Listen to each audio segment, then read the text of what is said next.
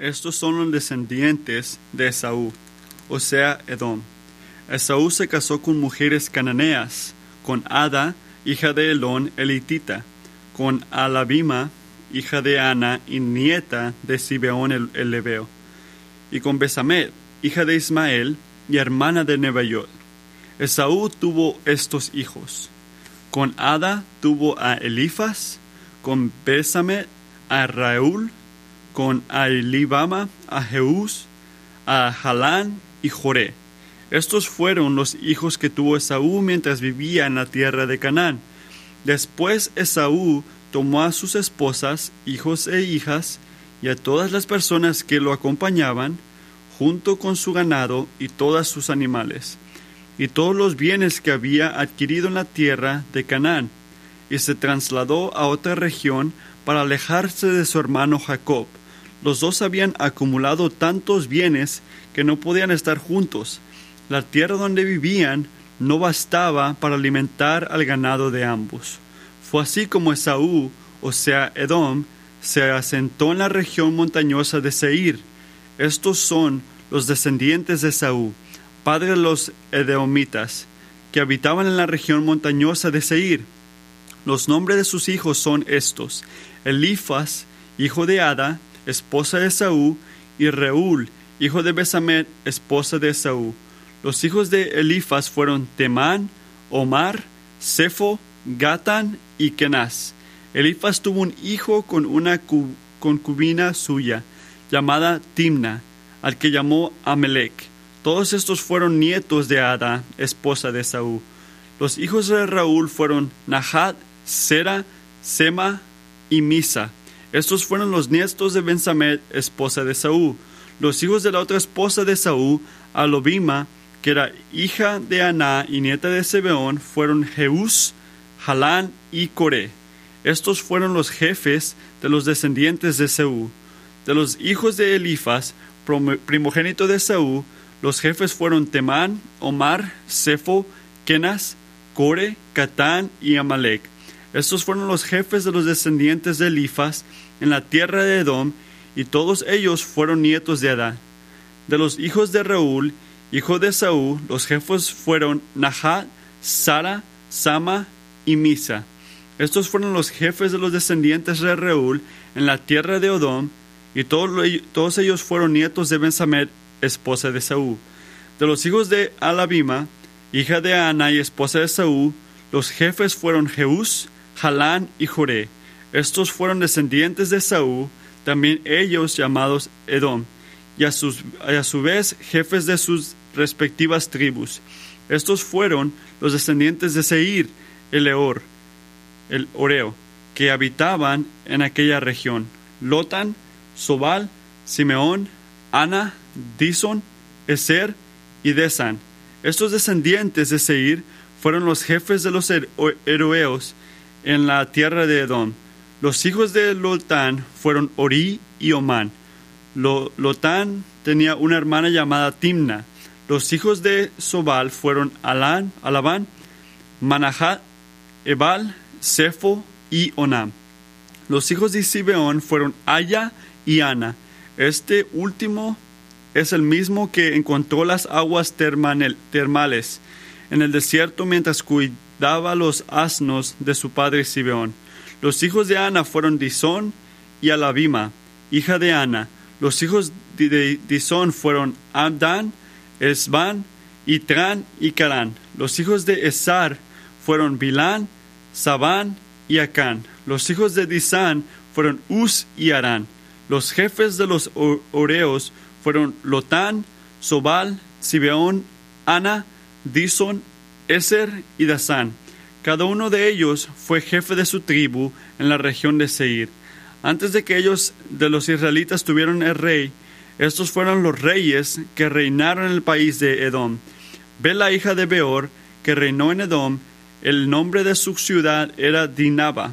Cuando murió Bela, reinó su lugar Jobab, hijo de Sera, que provenía de Bosra. Cuando murió Jacob, no, Jobab, reinó en su lugar Husán, que tenía de la región de Temán. Cuando murió Husán, reinó en su lugar Adán, hijo de Bedad. Este derrotó a Madián en el campo de Moab. El nombre de su ciudad era Ibad.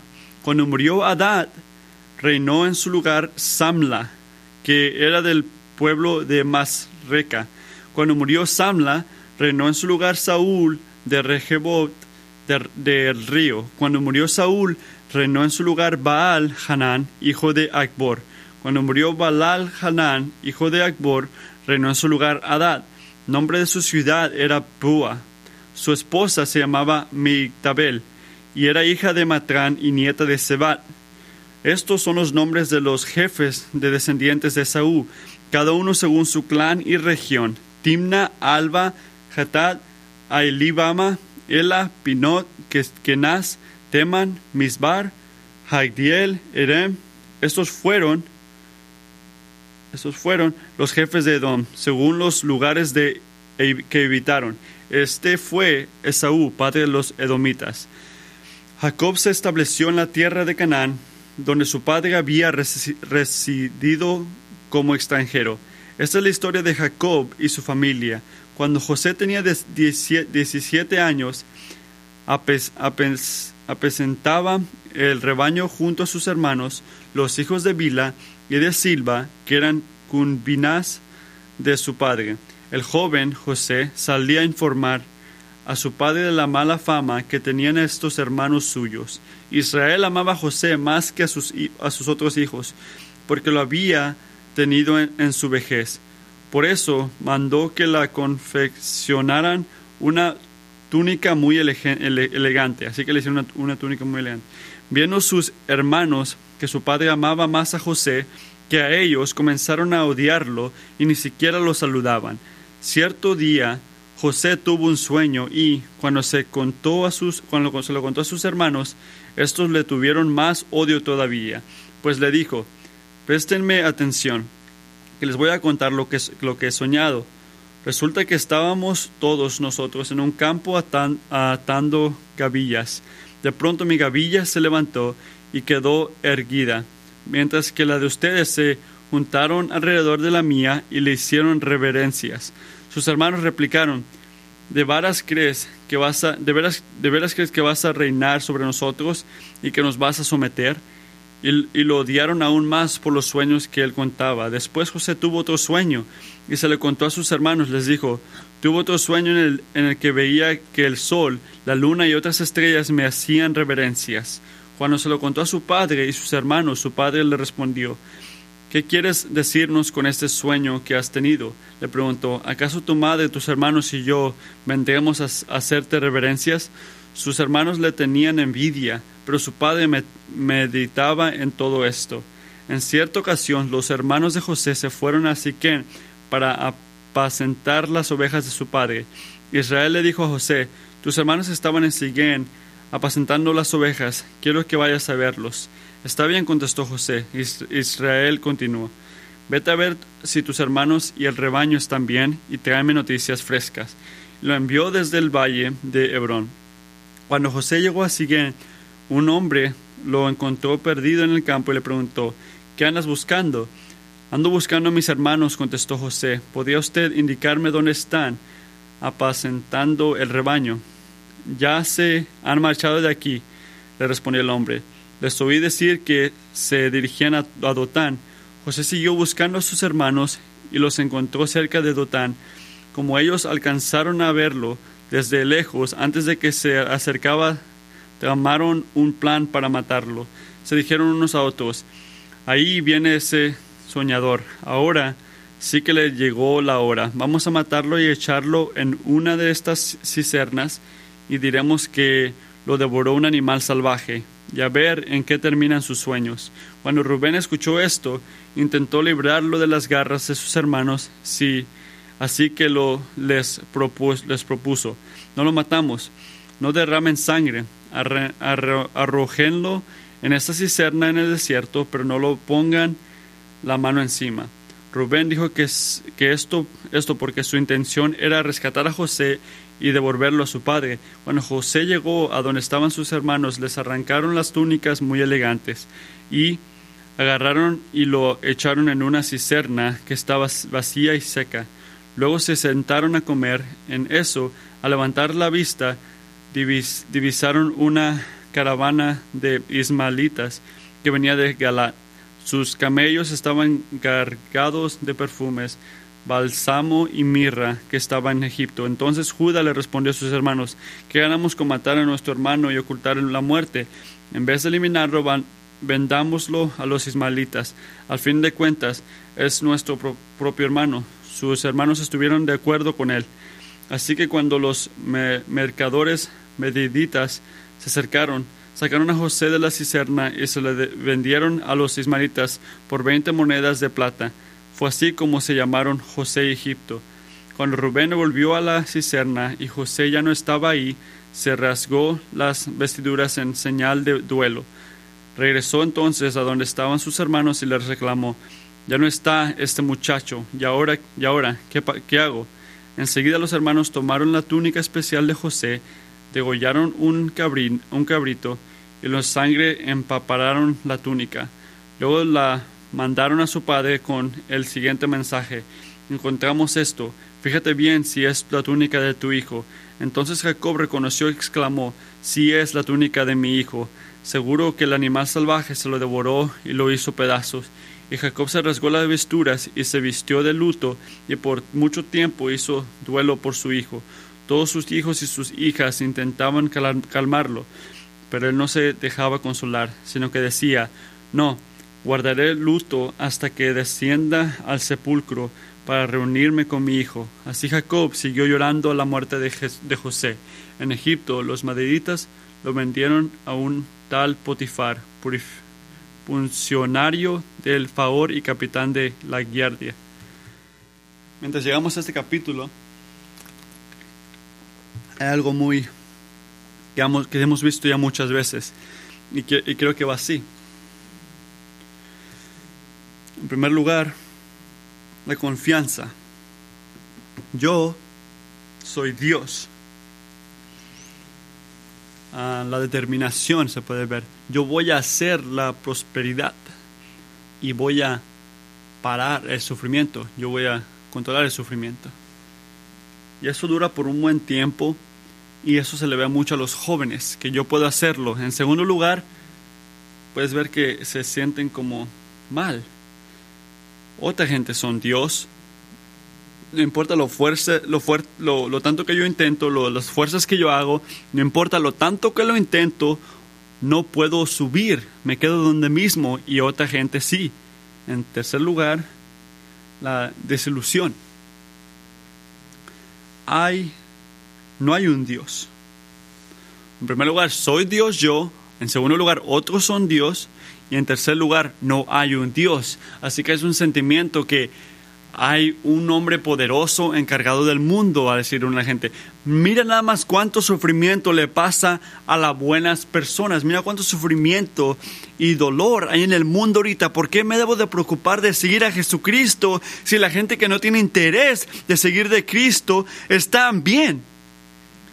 Y gente que están siguiendo a Cristo parece que están sufriendo más que cualquier otra persona que no lo está haciendo.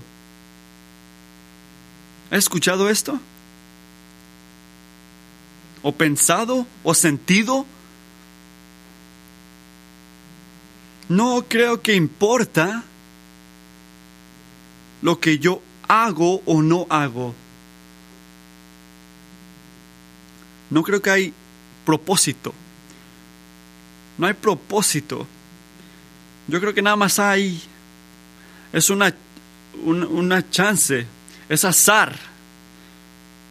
El, azar gana.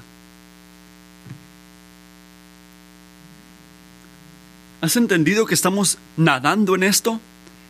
Llenos de esto. Espero que no viniste aquí para escuchar la palabra del Dios, para que no, para, para parar de poner atención en el mundo que vivimos. Porque el punto de la palabra de Dios es para conectarla, conectar la verdad a la vida, a la verdadera vida. Y si has sentido esto, este sentimiento de, desilusión, no eres la primera persona. Un hombre llamado Asaf lo puedes ver en Salmos 73, 13. En verdad, ¿de qué me sirve mantener mi, mi corazón limpio y mis manos lavadas en la inocencia si todo el día me golpean y de mañana me castigan? Estoy sufriendo. Si hubiera dicho, voy a hablar como ellos, pero yo me puse a pensar, ese está tiene desilusión hasta que entendí y me fui a las manos de Dios. Cuando trate, cuando traté de comprender todo esto, me resultó una carga insoportable hasta que entregué en el santuario de Dios, hasta que entregué en el santuario de Dios, allí comprendí cuál será el destino de los malvados. ¿Y qué es el santuario de Dios? Ahí es donde nos habla Dios. Ahí es donde se enseña, donde nos expone este su propósito a nuestra visión del mundo. Él nos abre los ojos, nos enseña la verdad. Y amigos, puedes ver a Esaú y a Jacob y José, el hijo de José, en Génesis 36 y 37 hace exactamente esto. Es un regalo de Dios, diseñado para traernos a nosotros lo mismo que Dios le está enseñando a Esaf. ¿Y sabes qué es? Sabiduría. Eso está para darnos sabiduría. Así que escucha cuidadosamente, porque este es el punto de los mensajes estos. Esas cosas están conectadas a ti, no te desconectas. Tu mundo no es el producto de chance. No es un producto de chance tu, tu mundo. Hasta la prosperidad de sus enemigos. Tu mundo es un producto del azar. Incluso la prosperidad de sus enemigos y el sufrimiento de su pueblo están dirigidos a su fin, designado por la providencia ocultada de Dios. No me importa lo que pienses de Jesús, o lo que piensa este libro a leer, pero lo que sí sé, tu mundo no es producto del azar.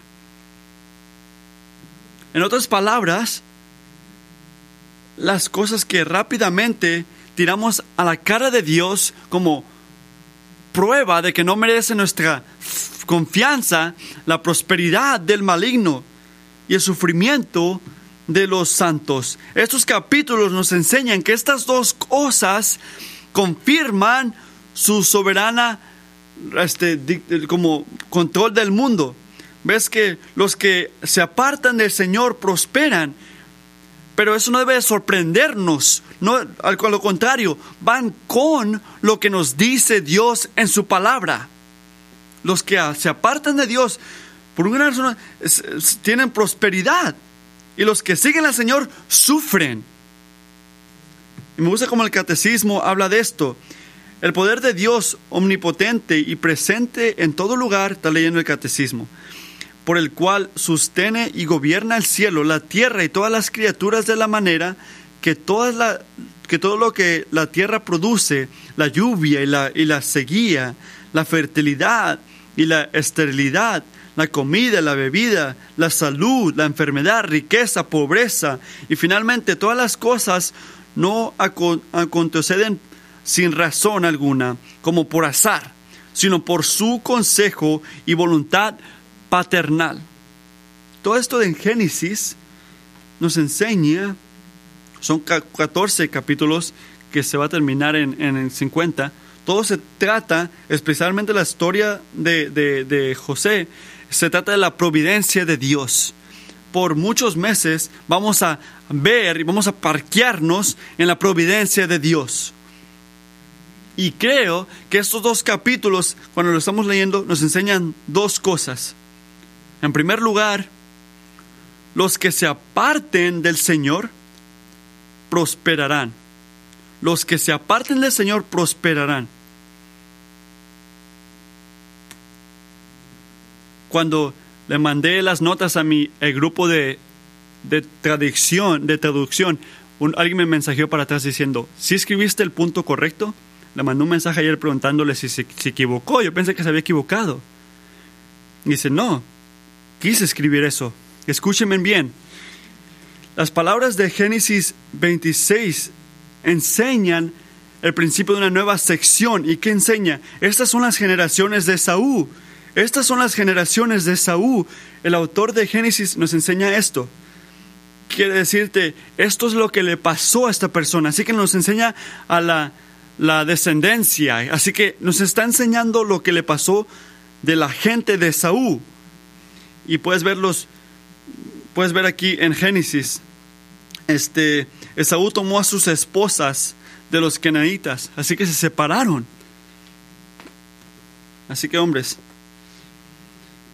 el tipo de mujer que tú escoges casarte, la mujer que tú escoges casarte, enseña más que todo la condición de tu corazón.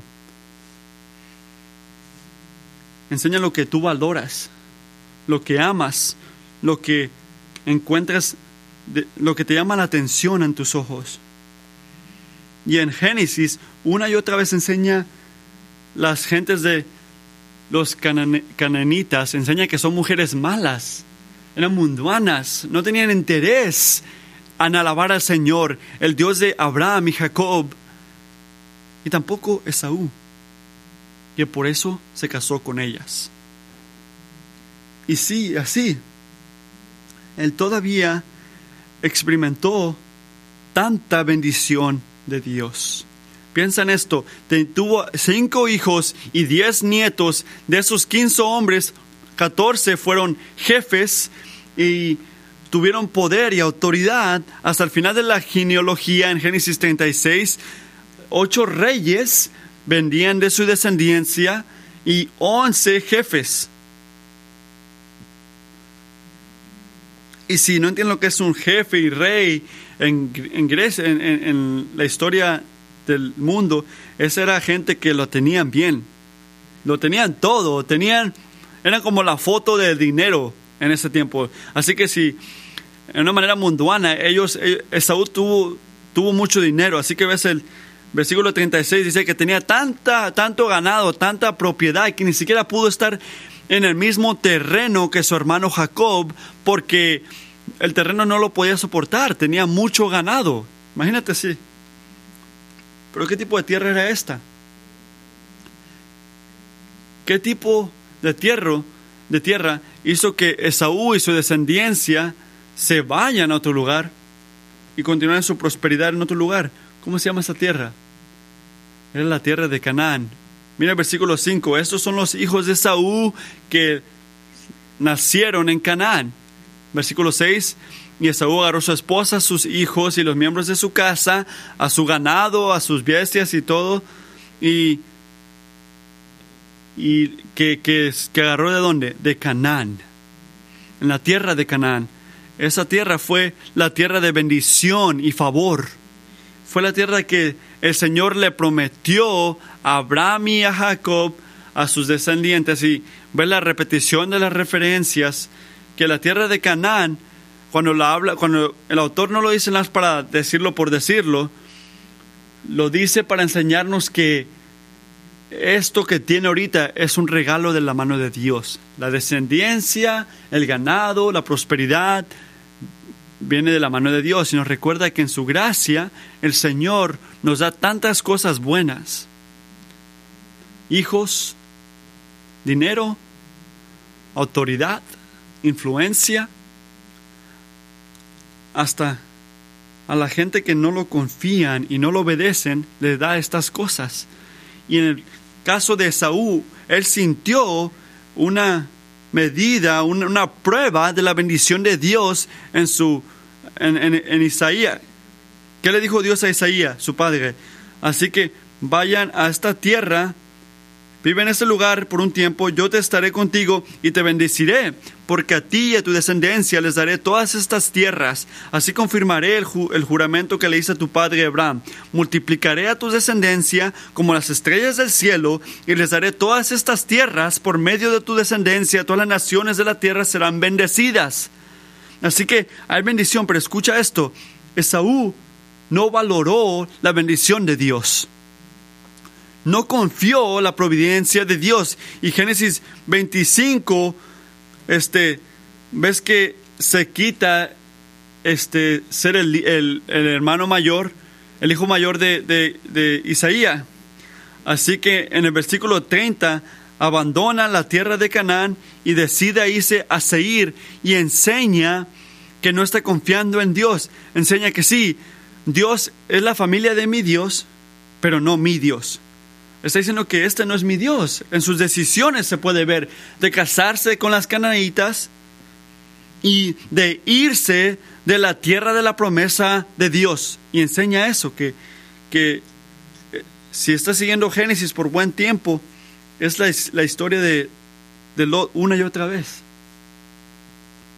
Es el Dios de mi padre, pero no el mío. Eso enseña su acción. Pero eso es lo que quiere Dios que veamos. Así que podemos ver que Saúl se fue de Canaán y el poder de su descendencia cumple la palabra del Señor.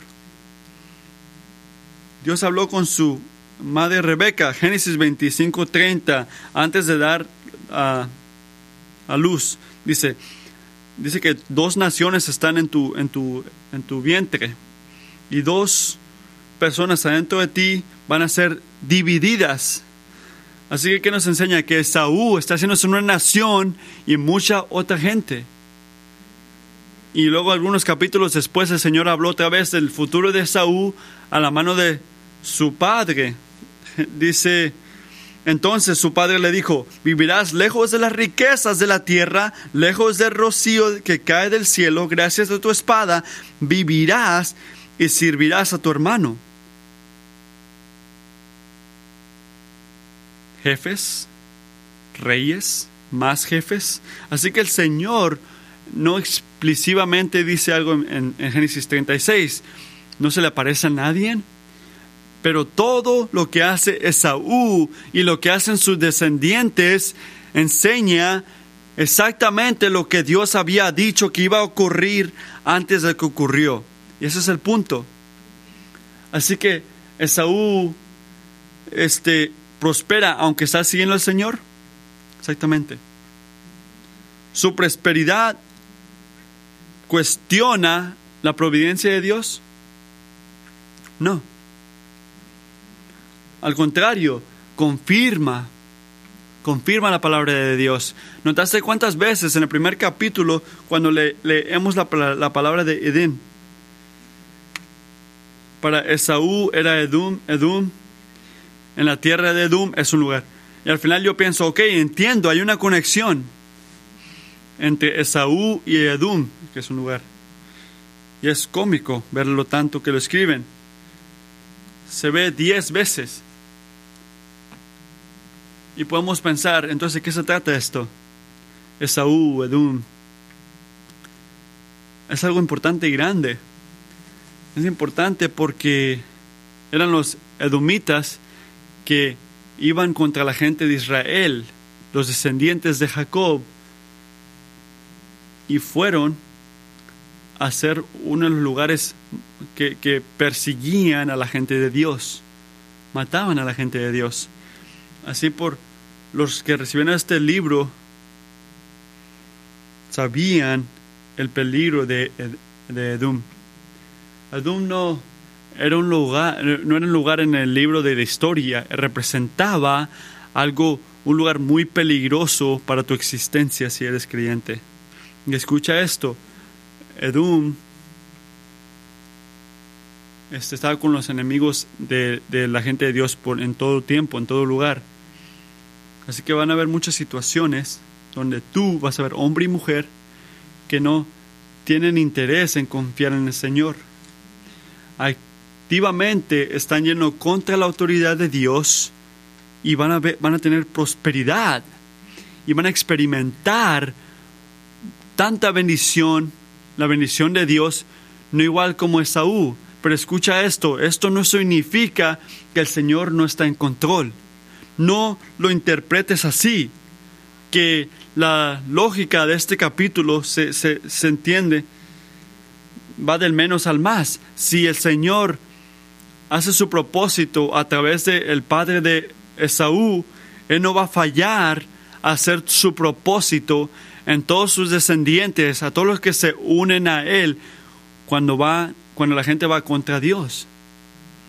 Así que cuando ves la prosperidad del maligno, de la gente mala, cuando en tu alma tú te preocupas sobre la prosperidad de la gente que dice no, no, que le dicen no a la autoridad de Dios y van contra su gente, amigo, cuando entiendes esto, teme, no temas, perdón.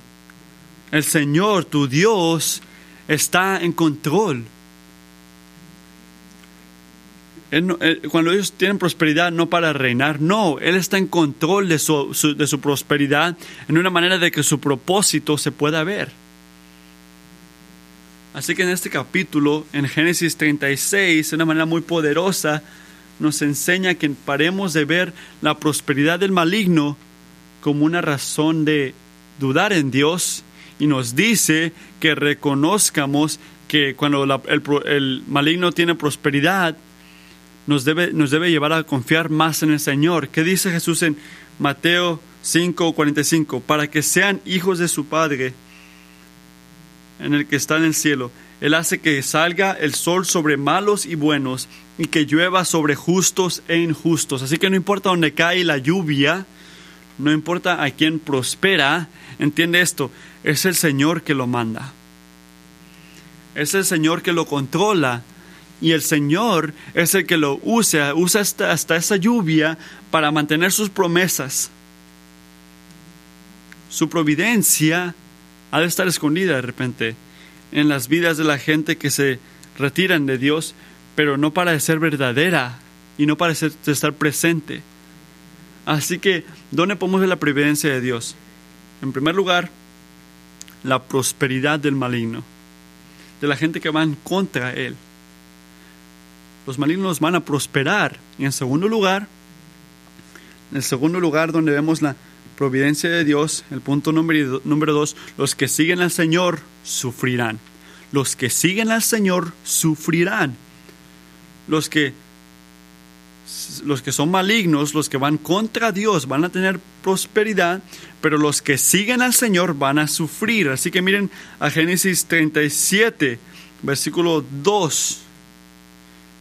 Ves, que, ves a Jacob y habla de sus descendientes y se enfoca en José. Pero antes de empezar ahí hablar de sus descendientes, tenemos que entender esto, que el autor habla de una distinción muy crítica entre Jacob y Esaú. Así que sigue conmigo. ¿Dónde vivían Esaú y sus descendientes? En la tierra de la posesión, que era Edom. ¿Dónde vivía Jacob y sus descendientes? Jacob vivía en la tierra de su padre, en la tierra de Canaán. Así que Jacob en Canaán, Esaú en Adum. Y eso es grande. Esto es crítico. Mantenerse en la tierra de su padre, no piensen estos, no se trata nada más, no se trata de ir a la iglesia porque tus padres ir a la iglesia, no era, no era eso, al escoger vivir en el lugar donde Dios prometió darle en la tierra de Canaán, Jacob no nada más enseñó su fidelidad hacia el Señor, pero también su dependencia en la provisión y bendición de Dios. Así que no nada más está haciendo lo que hizo la familia, lo que hizo el papá al quedarse ahí. No, él está enseñando su fe al Señor de una manera muy personal. Así que la conexión obvia es lo que le pasa a Jacob, tiene todo lo que ver con su decisión de mantenerse en Canaán. Y al punto de llegar al final de Génesis 50 es muy claro que Jacob y sus descendientes son más bendecidos que los descendientes de Esaú. Pero tengo una advertencia, porque para algunos de ustedes los siguientes 14 capítulos van a ser muy similares. Te advierto que no dejes que tu sabiduría de cómo la, historia de Jacob y sus descendientes termina. No dejes que te cierre el corazón de para sentir el peso de la palabra. No dejes eso. Así que aquí está la foto grande. las generaciones de Esaú inmediatamente se fue para arriba y para arriba de jefes, reyes y en Edom. Se ve magnífico. Hay prosperidad. Pero ¿qué tal la generación de Jacob que se quedó en Canaán, la tierra de Dios? ¿Qué le pasa a Jacob? Sus descendientes rápidamente tuvieron favorismo, rivalidad, odio, abducción, decepción y esclavitud y sufrimiento.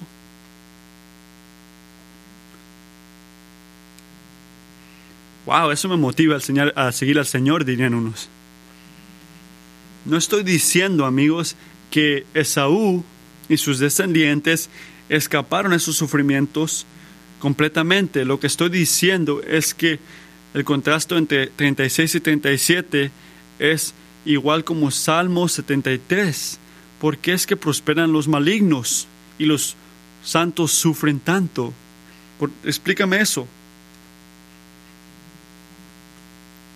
No hay jefes en la generación de Jacob, no hay reyes. Simplemente vemos a un joven de 17 años, José, que es pastor de, las ovejas de su padre. Y Jacob trajo una mala reporta de ellos a su padre. Ouch.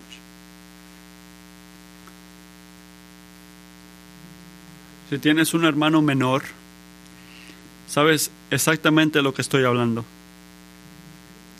Porque esto este, quiebra la regla número uno en la familia. ¿Y cuál es esa? Los jóvenes, los hermanos más, más jóvenes, no deben de decir, no pueden ser chismosos sobre lo que hace el hermano mayor o hermana mayor. Y para decir la verdad, porque nos gusta sobreleer la escritura a veces, concluir cosas que no dice, no sabemos completamente si José está hablando mal sobre sus hermanos o hablando la verdad. No sabemos esa parte. Eso a veces puede ir para los dos lados en la escritura, pero la manera sumisa que ha demostrado a su padre sugiere que, está haciendo lo bueno, pero de, cualquier manera se puede ver la tensión entre sus hermanos y él, pero no es todo su culpa, porque no es Jacob pero Jacob aprendió algo, de su padre Isaac, que es que el favorismo quebra familias. El favoritismo quebra familias. Jacob no nada más les gusta a José, él eleva a José a una posición pública de amor superior, respeto, admiración, dándole dándole este, ropa cara. y sus hermanos lo odiaban y no podían hablarle en paz a él. Y a través de eso, a de ese drama, algo no tan similar pasa. José tiene un sueño, pero no nada más un sueño, dos sueños. Y en primer lugar, ver el versículo número 7, dice que estamos en la tierra y, vi que yo voy a gobernar sobre ustedes. Eso, eso significaba el sueño y sus hermanos, viene el versículo número 9, ah, dice Jacob, José otra vez, dice que las estrellas y la luna se me daban, este, se rodeaban ante mí y eso es mi mamá, mi papá, mis hermanos también van a hacerlo. Así que era difícil para ellos escuchar que su hermano iba a gobernar sobre ellos. Y en Génesis, sueños y visiones eran unas maneras principales de poder ver lo que va a pasar. Y tienes que entender que Dios todavía le habla a su gente y se revela a través de los sueños en ese tiempo. Pero la manera primordial que habla el, Señor es a través de su palabra, que gobierna y debe ser interpretada en todo sueño. Así que su palabra es superior a lo que sea. Y en Génesis tienes una relación, una asociación entre sueños y revelaciones divinas, indicando que los sueños de José no nada más eran imaginaciones, que el Señor está revelando su plan soberano en, José. es lo que está haciendo. Él está dándole una posición de autoridad sobre toda su familia, pero no le da detalles, no le da un tiempo, no le da cinco pasos para la grandeza. Él le da una, una miradita a la providencia de Dios. Y es fácil ver esto y decir, si, si José se, si José está, es como medio, como que no la piensa al decirle estos sueños a sus hermanos, porque sabe que le iba a doler a ellos. Porque por los dos, los dos sueños decían como los sueños hablaban contra lo que pasara con, los sueños hablaban como iban contra la cultura en ese tiempo. En ese tiempo los, los hermanos mayores seguían en el como seguían en mando, no, no los hermanos menores. Así que los hermanos jóvenes en esta ocasión, este, bueno, bueno, Jacob iba a dominar sobre sus hermanos. José, perdón. Los hermanos de José este, los hermanos de José no, no entendieron esto, you know, pero Jacob, siendo el padre, este, no nada más lo cerró, se puso a pensar y, pensó en estas cosas. Y notaba más sus palabras y sus sueños, le puso atención. Así que ves aquí que la atención de la familia es tan alta. Si después llegas al versículo 13, donde Jacob manda a su hijo joven, José, a ir a checar sus hermanos 50 millas retirado en Shechem. Así que lo vieron en la distancia y antes de que él llegara, él hicieron un plan contra él para matarlo. Y dijeron uno a otro, aquí viene, hay que matarlo y tirarlo aquí, una cisterna. Y lo vamos a decir que un animal se lo comió y vamos a ver qué pasa con sus sueños. Y si te estás preguntando, esa es una curiosidad, ese es sarcasmo. Odiaban, lo odiaban a su hermano. Odiaban que sus sueños se hicieran realidad y querían hacer lo que podían hacer para asegurarse que nunca ocurra. Así que Rubén, de alguna manera u otra, los convence a no matarlo. Y Judá dijo que hay que venderlo como un esclavo al lugar de matarlo. Y una caravana de, de ismaelitas lo compró. Así que le dan 20, 20 piezas de, de, de, de metal, creo. De dinero, pues. Así que, pues, que Jacob estuvo triste y estuvo en luto por buen tiempo. El sufrimiento de José fue muy verdadero. Piensa en esto. Al quitarle su ropa le quitaron su identidad. Una aseguranza del favor de su padre. Lo tiraron a una cisterna y comieron mientras Jacob lloraba por ayuda. Yo, José, perdón, lloraba por ayuda. Él está abandonado. Está solo. Está abandonado. ¿Se escucha similar? Las circunstancias de su vida y el sufrimiento físico y emocional al ser, ser un poco diferente de lo que has sentido tú, pero yo diría que es lo mismo, la misma categoría.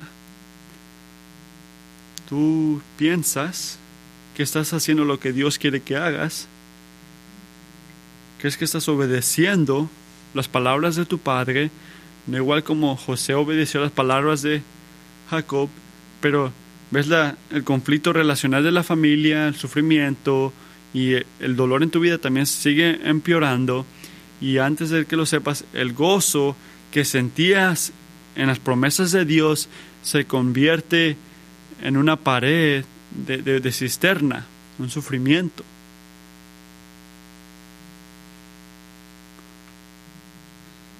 Pero de repente, de repente van a cambiar sus corazones.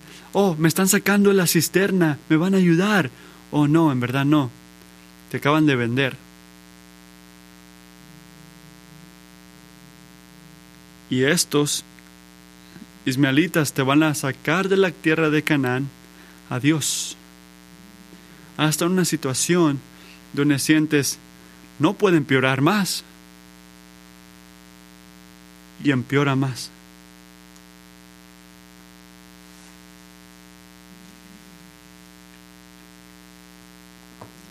¿Dónde está la buena noticia? ¿Dónde está la paz? Dime, Matthew, vas a dar vuelta a Génesis 50 y decirme de lo que el hombre intentó para mal, Dios intentó para bien, Dios hizo para bien. No, pero la razón que no es porque la mayoría de nuestra vida no la pasamos en, en Génesis 37, en ese sufrimiento. No sabemos todavía exactamente cómo todo va a moverse para el bien de Dios, para el bien de la gente que sigue a Jesucristo. Así que ¿dónde vamos? Por esperanza y ayuda en medio en medio del tiempo de sufrimiento. Sientes ese peso, ¿verdad? Venimos aquí a la providencia oculta de Dios. Escucha esto. ¿Piensas que fue simple chance que un hombre encontró a Jacob caminando en el campo de Shechem. ¿Piensas que ese mismo hombre, semanas antes, días antes, sobreescuchó los hermanos de Jacob hablando a dónde iban a, a lo que iban a hacer? ¿Tú crees que es simple azar que cuando sus hermanos están planeando matarlo, una caravana de, de gente que va en camino a Egipto apenas está pasando por camino, ¿tú crees que es simple azar? La, la compasión de Rubén o, la misericordia de, de Judá o, o, toda esta cosa que, que, que, iba a ocurrir, ¿tú crees que es algo, algo, un cambio de repente que ocurrió? Simple azar. El sueño de José al final, al lugar de esa historia nos recuerda que el sufrimiento de José, igual de nosotros, no es por simple azar.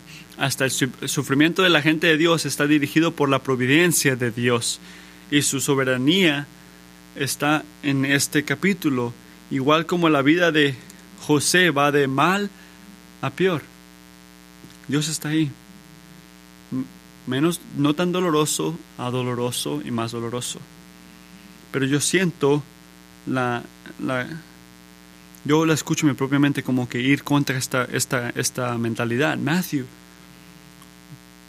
Dios no me ha dado sueños a mí. Ni siquiera José tuvo sueños. Yo no tengo sueños.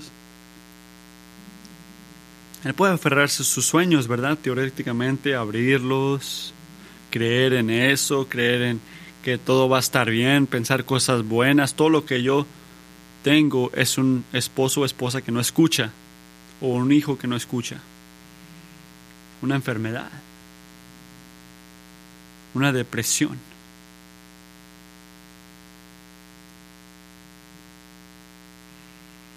Tienes razón.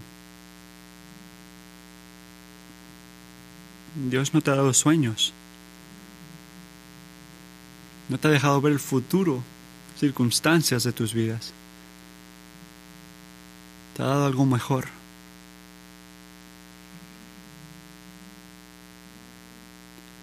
Algo que te da más paz, más aseguranza.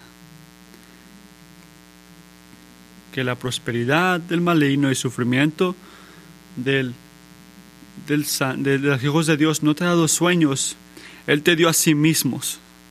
A sí mismo te dio. ¿Qué más quieres? Él te dio a sí mismo.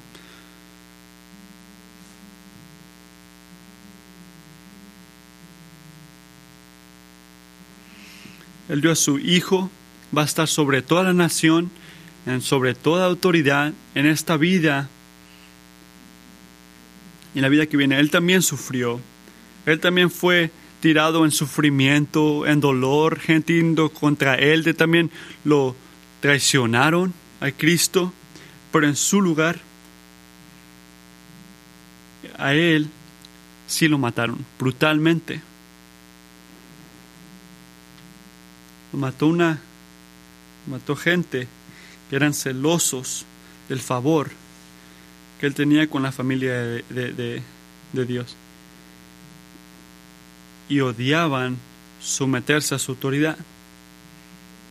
¿Pero por qué murió él? Hechos 2.23. Este fue entregado según el determinado propósito y el previo conocimiento de Dios, y por medio de la gente malvada, ustedes lo mataron, clavándolo en la cruz. Sin embargo, Dios lo resucitó librándolo de las angustias de la muerte, porque era imposible que la muerte lo mantuviera bajo su dominio. En efecto, David dijo él, veía yo al Señor siempre delante de mí, porque Él está a mi derecha para que no caiga. Por eso mi corazón se alegra y canta mi gozo, y con gozo en mi lengua. Mi cuerpo también vivirá en esperanza. Mi cuerpo también vivirá en esperanza porque tú no vas a abandonarme Tú me has hecho saber los pasos de la vida y tú me llenas de gozo en tu presencia. Cristiano, escúchame, si te arrepientes y te unes a Cristo, no nada más tienes un sueño de tu futuro, ¿sabes qué tienes? Tienes una, tú tienes una salvación, una paz en Cristo Jesús. Tu sufrimiento va a terminar en gloria. Jesucristo, la historia de Cristo Jesús es tu historia. Y lo ves en su resurrección. No es un sueño que tú vas a tener, es verdad que nos recuerda y nos asegura que en ese sufrimiento hay gloria y es mejor que el mundo que tiene prosperidad que termina en muerte. Empieza uno bajo y, se sube, Dios te exalta. Así que si ves a los reyes, reinas, jefes, la prosperidad del maligno no dura para siempre. Así que concluye Asaf. Salmo 73, ¿qué dice? Hablando del maligno, tú Dios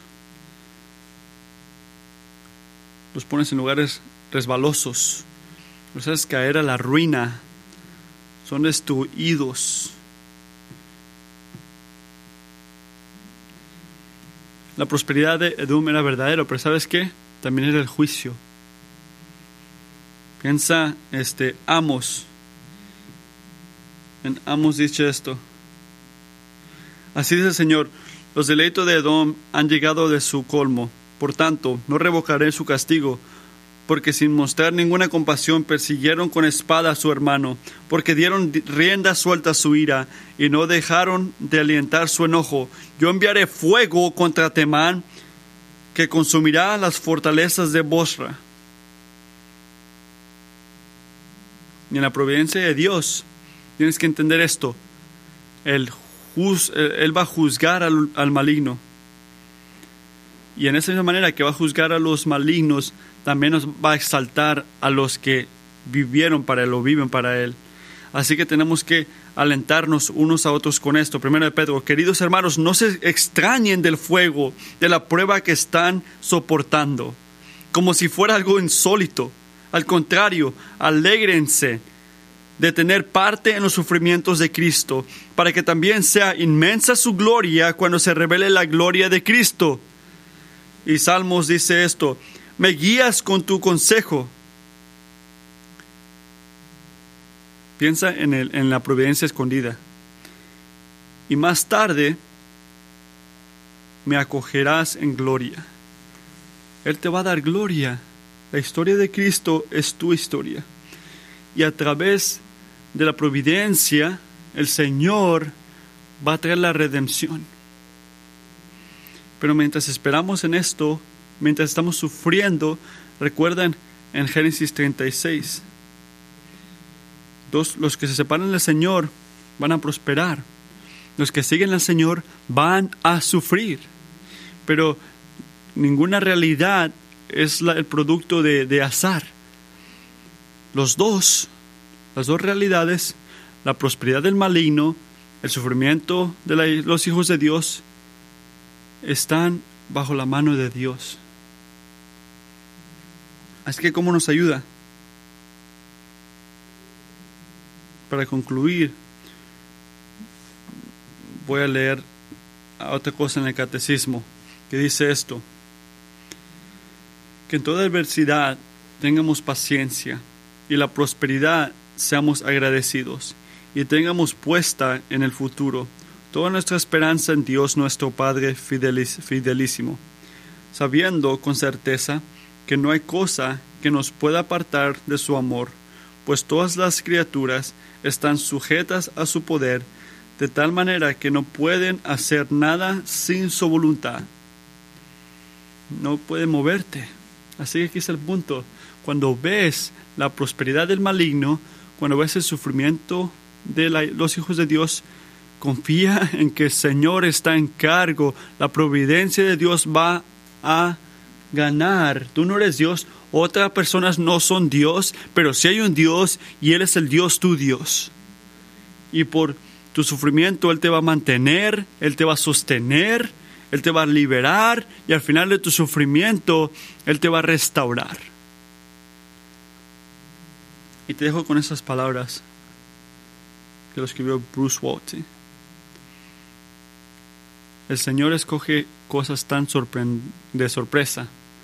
Aquí escoge, una familia dividida por este favorismo, hay celos y todo pero Él va a hacer su propósito a través de ellos y en el proceso, en el proceso va a transformar y va a restaurar el camino al liderazgo de Israel es más tortuoso que en. ¿Pero por qué?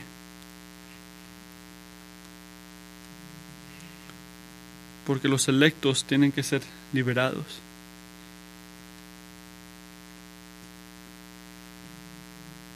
cristiano, el Señor, en su perfecta providencia, en este momento está usando tu vida inexplicable, tu sufrimiento inexplicable, para traer su propósito perfecto en tu vida y que ocurra. En tu sufrimiento está obrando en ti. Jesucristo, le necesitamos. Necesitamos que calmes nuestras almas. Porque cuando vemos la prosperidad del maligno, de la gente que va contra ti, y vemos el sufrimiento de la gente que sigue tu camino, nuestra reacción es como preocuparnos, creo. Y tirarte esas cosas a tu cara como razones de, de, hacerte preguntas, de no confiar en ti. Así que a eso, oro que uses esta mañana esta palabra para abrirnos los ojos, para enseñarnos que en la prosperidad del maligno y el sufrimiento de tus hijos, tu providencia está moviéndose. Nada más en estas cosas o alrededor de estas cosas, pero tú estás en todo, tú estás dirigiéndolo todo, guiando todo. Igual como lo dijiste en Génesis, tú eres el mismo Dios. Oramos por un corazón que sea más rápido para confiar en ti y lento para dudarte. Queremos creer. Ayúdanos a creer.